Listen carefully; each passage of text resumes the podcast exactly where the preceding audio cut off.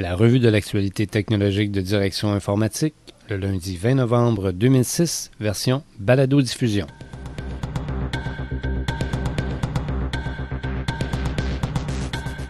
En manchette cette semaine, Ottawa rabroue le CRTC à propos de la téléphonie IP.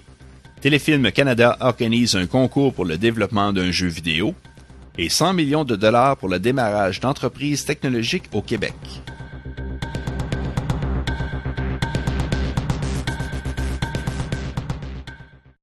Cette balado-diffusion vous est présentée par IBM.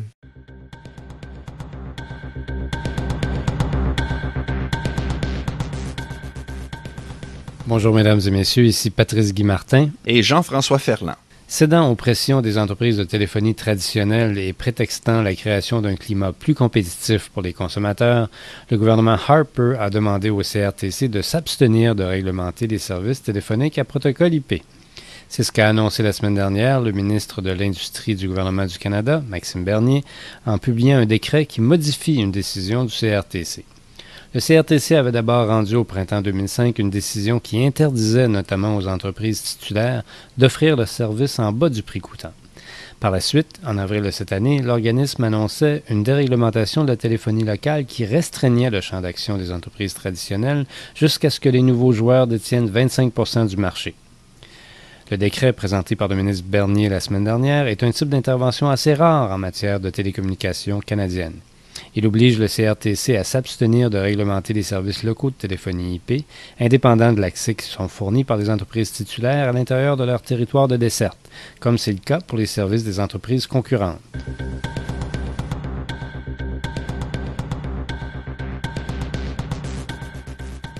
Les gouvernements de Québec et d'Ottawa ont établi un fonds de capital de risque de 100 millions de dollars qui est dédié à la création et au démarrage d'entreprises du secteur des technologies au Québec.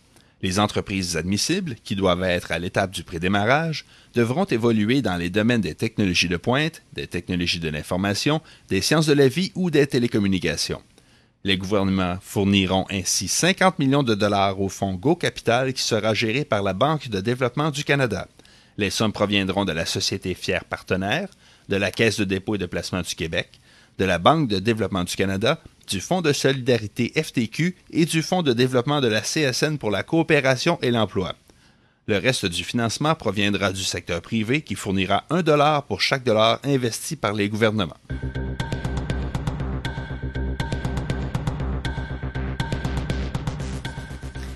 Dans la foulée du Sommet international du Jeu de Montréal et du Festival Arcadia qui ont lieu récemment, Téléfilm Canada a annoncé le grand concours du jeu vidéo canadien. Ce concours, qui vise le développement d'un jeu original et multiplateforme, met 2 millions de dollars à la disposition des concepteurs qui œuvrent dans des entreprises indépendantes des grands studios. Il permet aussi à des mentors de l'industrie de prodiguer des conseils en matière de conception, de réalisation et de commercialisation de jeux. Une première ronde de financement, qui aura lieu en janvier 2007, remettra 50 000 à 10 entreprises identifiées par un jury pour définir le concept du jeu, développer une identité visuelle et élaborer un plan de financement destiné aux investisseurs privés. En mars 2007, quatre de ces 10 entreprises recevront jusqu'à 250 000 chacune pour créer un prototype jouable. Enfin, l'entreprise gagnante, qui sera couronnée en septembre 2007, recevra 500 000 pour commercialiser son jeu. Les entreprises ont jusqu'au 15 décembre 2006 pour s'inscrire via le site de Téléfilm Canada.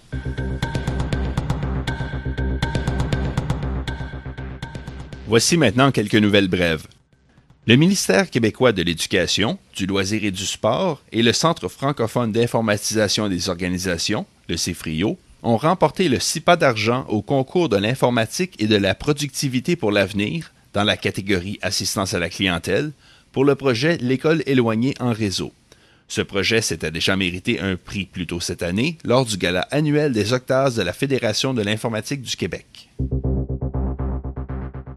Hugo Dionne, qui exploite une firme de services spécialisée de formation et de recrutement en TI nommée Cinesis Informatique, a cofondé l'organisme bénévole d'affaires qui a pour mission de mettre l'expertise des gens d'affaires au profit des organismes à but non lucratif. L'Institut Nazareth et Louis Braille, un centre de réadaptation établi à Longueuil, a inauguré le projet Sensorium, qui permet d'évaluer la vision des enfants malades et de favoriser le développement de leurs capacités au moyen de matériel optométrique, informatique et de stimulation visuelle. Le fournisseur de logiciels de sécurité Entrust a intenté une poursuite contre la firme de logiciels de bureautique et de graphisme Corel. Le fabricant allègue que la firme canadienne et les revendeurs de ses produits ont incorporé certains de ces logiciels dans divers produits de la gamme WordPerfect et les ont distribués sans avoir payé des frais de licence. Le groupe conseil CGI a diffusé ses résultats du quatrième trimestre et son bilan financier annuel qui présente un chiffre d'affaires et des bénéfices moindres en 2006 que pour le dernier trimestre et l'année 2005. La firme estime que la vigueur du dollar canadien et la réduction du volume d'activité, confiée par le conglomérat BCE, ont contribué à cette baisse. Le groupe Odesia a de son côté publié ses résultats du troisième trimestre qui affichent une croissance de 34% du chiffre d'affaires, alors que SR Telecom a reporté la publication de ses données trimestrielles en raison de pourparlers avec des bailleurs de fonds pour l'obtention de financements additionnels. Le fabricant de produits de salle de bain et de spa Max de Sainte-Marie en Beauce a confié à l'entreprise FusePoint le développement, l'hébergement et la gestion des outils de communication électronique qui soutiennent ses activités de vente. Et maintenant quelques nouvelles brèves. La deuxième édition du festival Arcadia, consacré aux jeux vidéo, qui avait lieu à Montréal du 10 au 12 novembre dernier, aurait accueilli 21 000 festivaliers. Lionel Urtubise, ex-président et chef de la direction d'Ericsson Canada, a été intronisé récemment au temple de la renommée de la Canadian Information Productivity Awards. Tenrox Canada de Laval, qui fournit des solutions de gestion des effectifs de projet, a remporté le prix Impact 2006 de Microsoft dans la catégorie fournisseur indépendant de logiciels. Et finalement, l'entreprise québécoise Medical Intelligence Technologie a reçu de l'Espagne des commandes fermes pour 4500 bracelets antifugues Columba.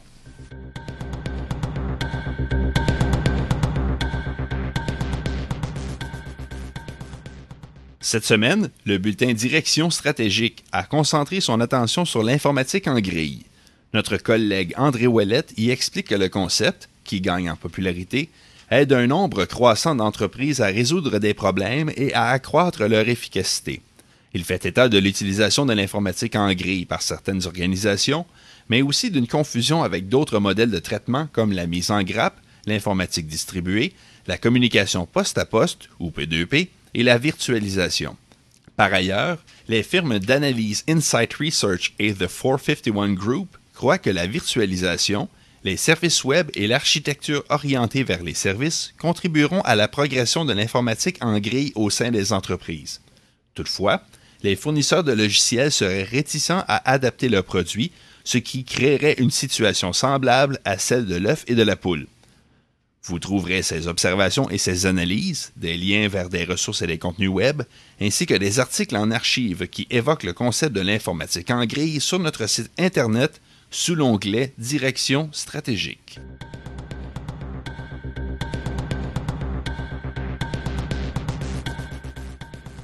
Pour plus de détails sur ces nouvelles et pour d'autres reportages sur les technologies de l'information au Québec, nous vous invitons à visiter notre site web au www.directioninformatique.com.